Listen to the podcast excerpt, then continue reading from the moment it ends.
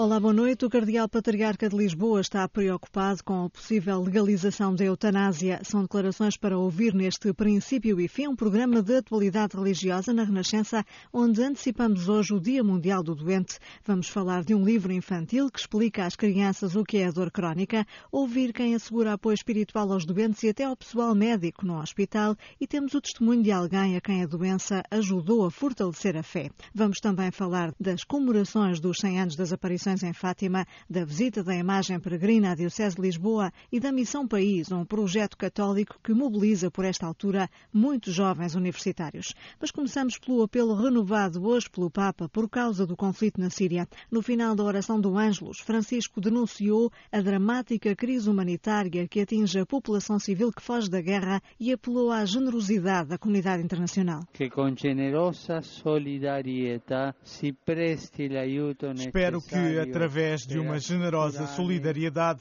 se dê a ajuda necessária que lhes assegure sobrevivência e dignidade. E faço um apelo à comunidade internacional para que não poupe esforços para levar com urgência as partes envolvidas à mesa das negociações. Só uma solução política do conflito poderá garantir um futuro de reconciliação e de paz para aquele país tão querido e martirizado.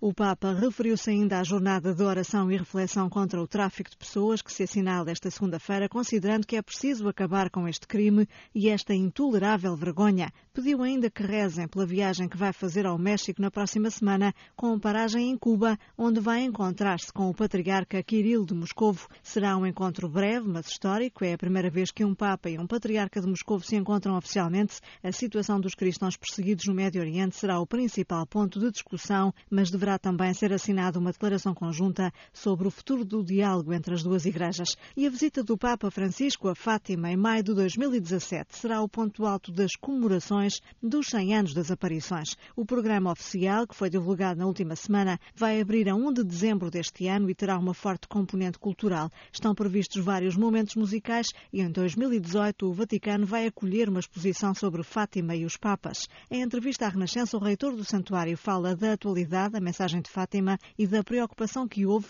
em preparar um programa comemorativo abrangente e culturalmente atrativo e acredita que será uma festa. O que espero verdadeiramente é que, por um lado, seja um momento particularmente festivo e feliz, por este dom que significam as aparições de Nossa Senhora em Fátima e a mensagem que ela aqui nos deixou, mas que sejam também um desafio. Este percurso até agora feito tem sido eh, fundamental para um reaprofundarmos a mensagem de Fátima naqueles que são os seus núcleos teológicos fundamentais. 100 anos depois, qual é a novidade? A novidade está fundamentalmente naquilo que está no centro da mensagem de Fátima. A novidade, hoje, como a novidade há 100 anos, foi esta da centralidade de Deus na, na vida dos próprios crentes. Foi isso que Nossa Senhora veio transmitir aos pequenos videntes. É isso que ela continua a dizer-nos a nós hoje, nas dificuldades atuais, Deus continua a estar no centro da nossa vida e a partir desse centro a dar um sentido novo e uma luz nova a tudo aquilo que fazemos e vivemos. É isso é que explica que tantos milhares e milhares de peregrinos continuem a vir aqui a Fátima, muitos até a pé, outros vêm do estrangeiro, dos cinco continentes? Sem dúvida. Se Fátima hoje é o centro de peregrinação que é, porque quem vem tem a oportunidade de fazer essa experiência profunda de fé. O povo cristão que vem a Fátima não espera propriamente encontrar aqui uma cátedra de teologia. Espera encontrar aqui um momento que lhe permita e o espaço que lhe permita viver a sua fé e fazer uma forte experiência de fé. O que não dispensa é essa reflexão teológica.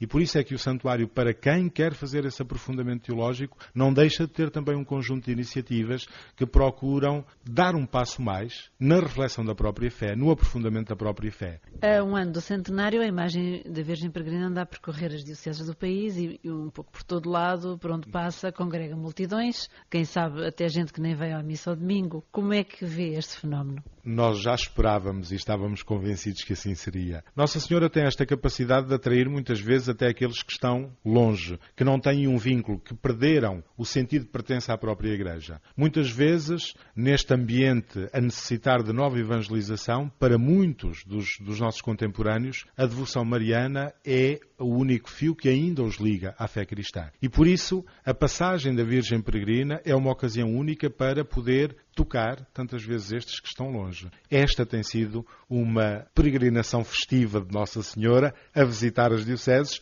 Se isto é assim agora, imagine-se daqui a um ano. A minha expectativa é precisamente essa, de que aqueles que com tanta alegria agora acolhem Nossa Senhora possam vir com a mesma alegria depois a este santuário. No programa das comemorações há uma forte vertente cultural, há sempre esta insistência também do Bispo de Leiria Fátima sobre a beleza do rosto de Deus. Qual é a razão? É um modo também de cativar outro setor mais afastado? O programa está pensado com grandes momentos que são marcados pela peregrinação e pela celebração da fé. É isso que significa celebrar as aparições de Fátima. O que acontece é que entendemos que há outra linguagem, que há uma linguagem cultural que pode chegar a todos estes, mas que pode chegar a outros que habitualmente não vêm a Fátima. A nossa preocupação, se tem uma motivação teológica, essa que o Sr. Dom António vai sublinhando tanto, a arte, a cultura faz-nos também experimentar a beleza de Deus, tem também esta dimensão evangelizadora de que é chamar a atenção para Fátima daqueles que habitualmente a Fátima não prestam atenção. Temos, de facto, um programa que pensamos exigente,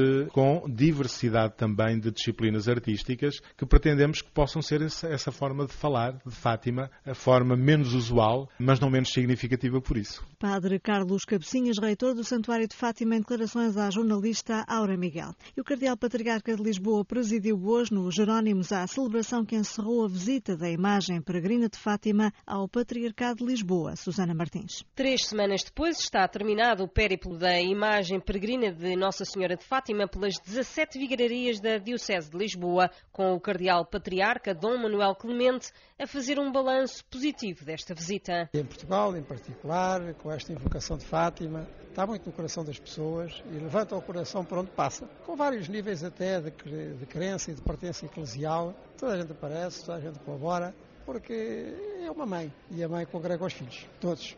E essa é a principal razão para estarmos eh, contentes. Né?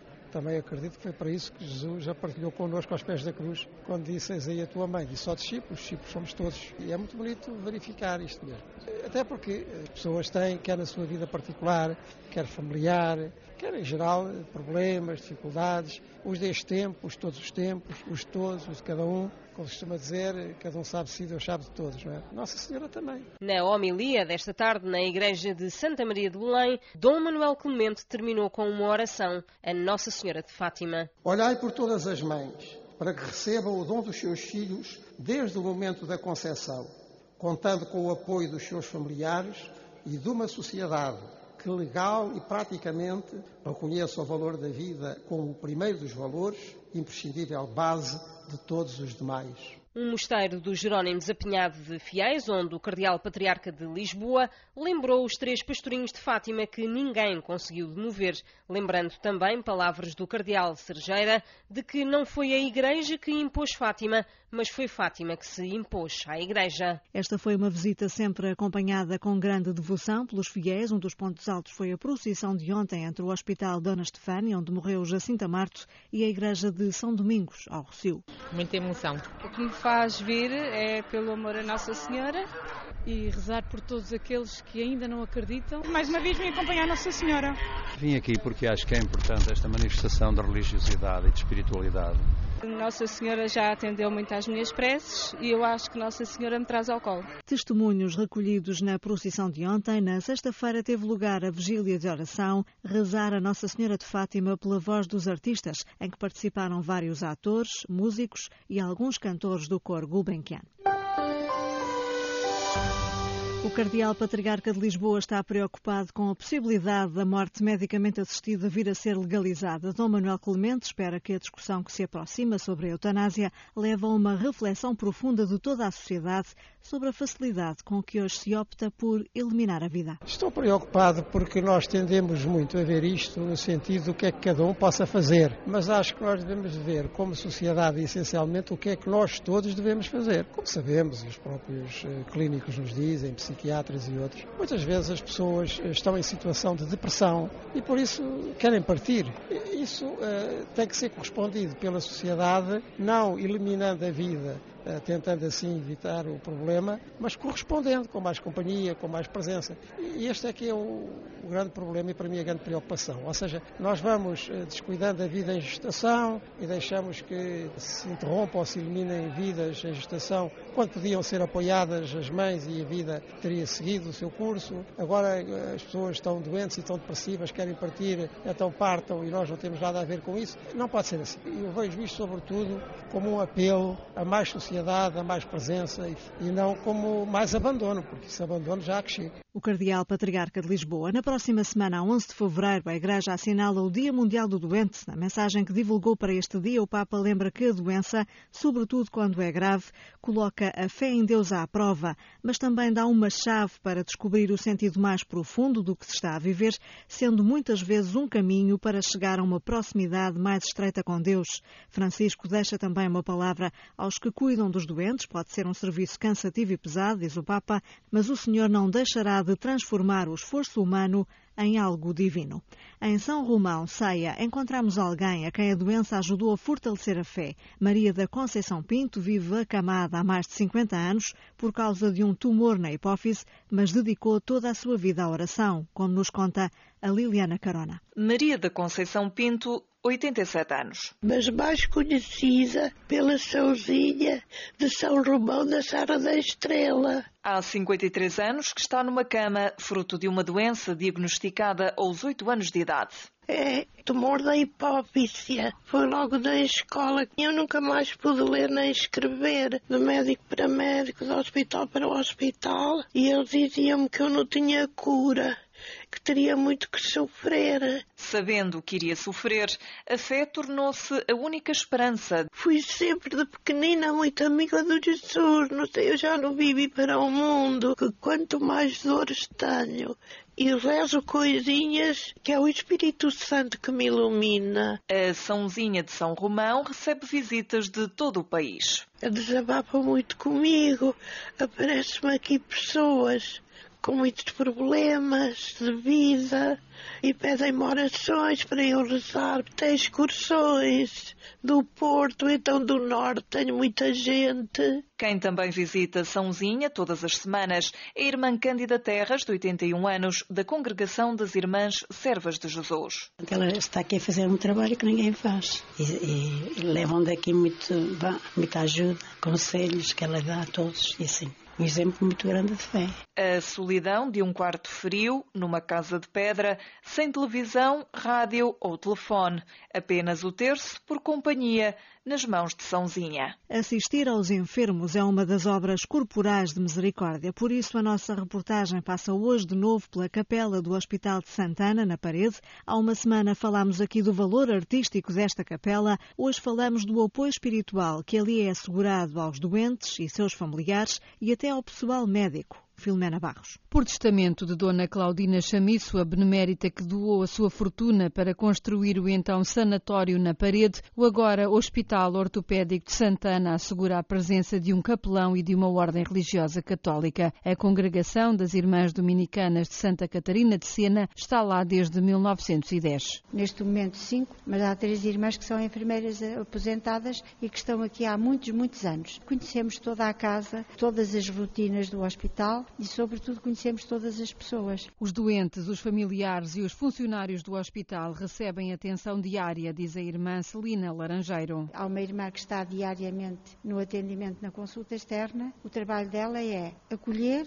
orientar os doentes e dar apoio ao pessoal, nomeadamente aos médicos, que às vezes têm tantos doentes que estão tão cansados. E ela põe-lhes a mão no ombro, dá-lhes uma palavrinha, oferece-lhes um chá, bolachinhas, vai-os confortando. Também damos muita colaboração no aspecto da marcação de consultas, de exames, que não conseguem por outra via, recorrem às irmãs. Veja lá se me consegue uma consulta mais cedo, que eu tenho que esperar seis meses, tenho que esperar um ano. Há mais de 100 anos, o papel da congregação junto dos doentes deste hospital era diferente. As irmãs tinham de ensinar as crianças e jovens internados a ler, a contar e a doutrina cristã. O padre Alberto Coelho é o capelão do hospital. Reconhece que é um desafio. Estamos a abordar todos os dias a questão da vida e da morte e da ressurreição ressurreição e da vida eterna e o sentido da nossa vida aqui neste mundo. Portanto, estamos a, tocar sempre as coisas essenciais da nossa existência e do presente e da eternidade. Há nove anos que está no Hospital de Santana, depois de 40 anos missionário em Angola. O padre Alberto lamenta que não haja tempo para mais. Para o capelão, além da celebração da Eucaristia, quase não há tempo para contactar com os doentes, nem há estruturas para contactar com funcionários. Todos os dias, sempre que é possível ou pedido, o padre vai dar a comunhão aos doentes. A irmã Celina sublinha que é importante ouvir e dar bons conselhos. Todos precisam que lhes incutamos muita serenidade, muita confiança nos médicos e muita confiança em Deus. Uma palavra personalizada para todos os que passam pelo Hospital Santana, propriedade da Santa Casa da Misericórdia de Lisboa. Há mais de 100 anos que a Congregação das Irmãs Dominicanas de Santa Catarina de Sena lá está a cuidar dos doentes. Reportagem de Filomena Barros. Falar da dor às crianças, mas a brincar, foi o que fez uma professora de Educação e Moral de Braga, desafiada a escrever sobre a sua própria doença, a fibromialgia, Ana Caridade decidiu fazê-lo, mas para os mais pequenos. A Melodia de Mara é o título deste livro, inspirado na experiência diária que a autora tem com a dor. A obra, que algumas escolas já adotaram, tem ilustrações de Joana Rita e um fim solidário. Parte das receitas destinam-se a apoiar quem precise de ajuda para tratamentos. O IPO do Porto foi o primeiro destinatário do projeto. A jornalista Isabel Pacheco falou com a autora, que já está a pensar numa adaptação do livro para crianças com necessidades educativas educativas especiais. Os pés deixam de ser o suporte, as pernas fraquejam e o seu pequeno corpo desfalece como um balão colorido no dia de São João. Esta é a história de Mara, uma menina que, em dia de escola, fica paralisada. Descobre a dor e a doença, mas também a superação e descobre que, apesar das dificuldades, se consegue ser feliz. Vamos queimar os fardos que carregas há tanto tempo: os fantasmas, a raiva, os medos tenebrosos, a tristeza tristinha, a ira exaltada, a inveja zangada e a dor mal disposta. Quem nos conta é Ana Caridade, a autora do livro que, através da história de Mara, quer falar a brincar da dor aos mais pequenos. Fala-se de uma forma muito lúdica, com este mundo mágico e a receptividade, que é muito boa. No IPO foi uma receptividade incrível. O projeto poderia acabar aqui, que para mim já tinha valido a pena. E este livro é um livro de esperança, para que as pessoas percebam que há vida para além da dor e que se pode ser feliz, mesmo sentindo dor diária. A mensagem, explica a autora, serve para miúdos e graúdos. Um projeto que nasceu de um desafio para falar da sua própria experiência, a doença de fibromialgia. Uma amiga desafiou-me a escrever sobre a minha doença. No dia que eu decidi escrever, telefona-me a Joana Rita e eu começo a dizer à Joana Rita que vou, vou escrever sobre, sobre a doença, como ultrapassar a dor para crianças. E ela disse: Ok, Ana, eu então ilustro e decidimos que o livro seria para doar para pessoas que vivam com dor e que não tenham possibilidades de pagamento de tratamento. Joana Rita é ilustradora que acompanha a Ana Caridade na aventura da Melodia de Mara, um livro com fins solidários. Vamos doar o valor de 100 livros para cada instituição. Não doamos em dinheiro, mas sim compramos o material. O livro custa 10 euros, 5 euros fica para a produção do livro, para mantermos a rentabilidade do projeto e o resto fica para doação. 5 euros é imediato para doação. Neste momento estamos para o IPO do Porto, depois do IPO do Porto, ver-se-á. Enquanto isso, a Melodia de Mar já se tornou num projeto pedagógico para algumas escolas. A adaptação do livro a meninos com necessidades educativas especiais é o próximo passo da autora, que quer fazer a diferença na vida das crianças que lidam com a dor. Um livro com fins solidários. O prefácio é de Frei Fernando Ventura, da Associação Alma Mater Artis, que apoia este projeto de arte por uma causa, a de abordar num livro para crianças a temática da dor crónica. Todos os anos, por esta altura, jovens universitários portugueses partem em missão cá dentro. Aproveitam esta pausa letiva entre o primeiro e o segundo semestre para dar testemunho da sua fé através da caridade e do serviço aos outros. Falamos da Missão País, um projeto católico que envolve este ano 2.500 estudantes. Cada faculdade escolhe um local onde, ao longo de uma semana, os jovens se disponibilizam a ajudar no que for preciso, numa missão que é muito mais do que simples voluntariado, onde a oração oração está sempre presente e desafia quem participa a viver a fé de uma forma mais comprometida no dia a dia. Catarina Afra Rosa, de 21 anos, coordena a Missão País em Lisboa e Mariana Frazão, de 23 anos, é uma das responsáveis nacionais e vieram conversar connosco, ainda antes de partirem também elas em missão, uma pela Faculdade de Agronomia de Lisboa, outra pela de Economia da Universidade Nova, onde de resto tudo começou há mais de 10 anos. A Missão País surgiu há 13 anos, no ano 2003. Estudantes universitários da Universidade Nova de Lisboa queriam levar Jesus para a faculdade, sendo uma parte tão importante da vida deles, sentiam a falta de poderem falar de Jesus abertamente. Criaram este projeto e partiram para Coruche começando as missões aí. Sim. Foram cerca de 20 missionários da Universidade Nova. O projeto tem vindo a crescer. Sim, tem sido um crescimento exponencial. Este ano temos 2.500 missionários. A Catarina coordena o projeto aqui em Lisboa. Em Lisboa isto envolve quantos estudantes universitários? Não sei bem ao certo, mas sei que são 33 missões. As missões são por faculdade? Sim, a ideia é cada aluno universitário ir na sua missão da sua faculdade para poder ter uma experiência com as pessoas que vivem a mesma coisa no dia a dia da universidade e poderem partilhar experiências assim. E os estudantes que manifestam interesse em participar neste tipo de missões são, à partida, católicos ou também há estudantes que conhecem o projeto, que se interessam e que acabam por se inscrever? O projeto é católico, essa é a nossa identidade e qualquer pessoa percebe isso. Durante a semana em missão estamos identificados com t-shirts que têm uma cruz sempre, porque é importante que toda a gente perceba que nós somos uma missão católica. Não somos um grupo de voluntários, somos um grupo de missionários. Mas qualquer pessoa pode fazer missão país. Como é que decorrem as missões? E onde é que decorrem? São descentralizadas, não é? Cada faculdade escolhe o sítio onde vai, começam a falar com a paróquia, com o presidente da as Câmara. necessidades, não é? Quais os sítios onde podem missionar, se têm lares, se têm escola, se têm creches, poderem a partir daí começar a montar a sua missão na parte mais logística. A missão país é só uma semana no ano? É só uma semana no ano entre o primeiro e o segundo semestre. Coincide com as férias, cada faculdade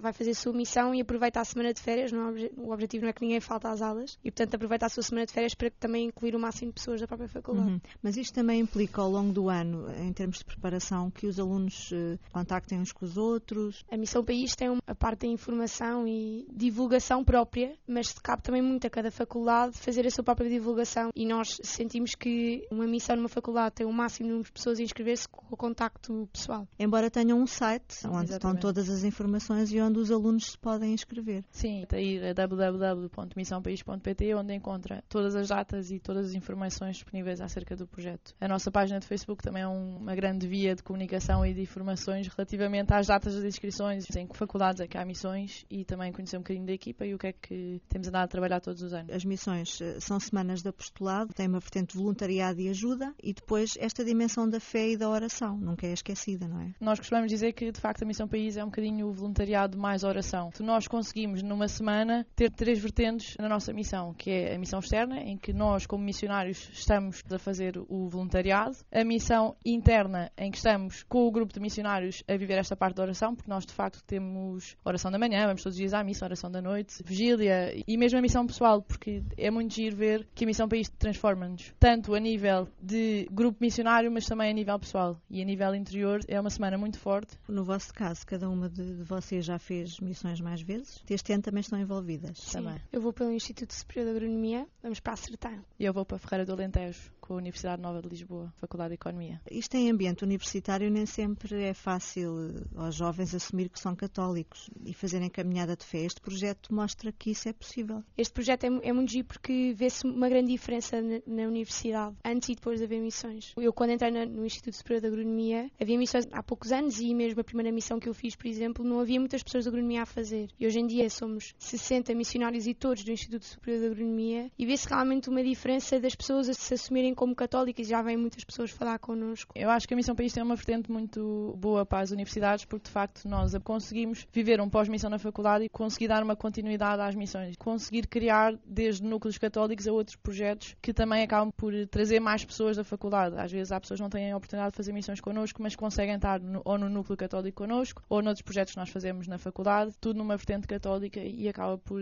unir muito mais pessoas. Eu não sei explicar. sky.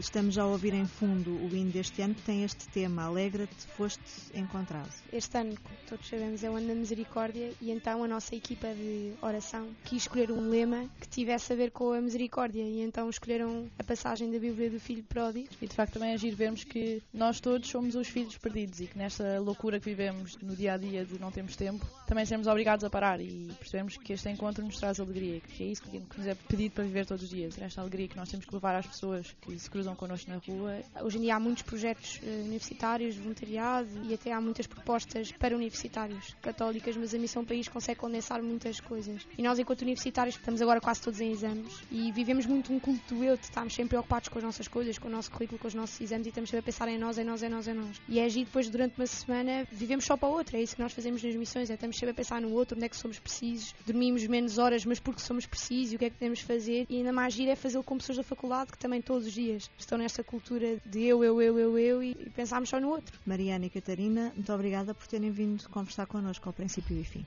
Obrigada. Obrigada a nós.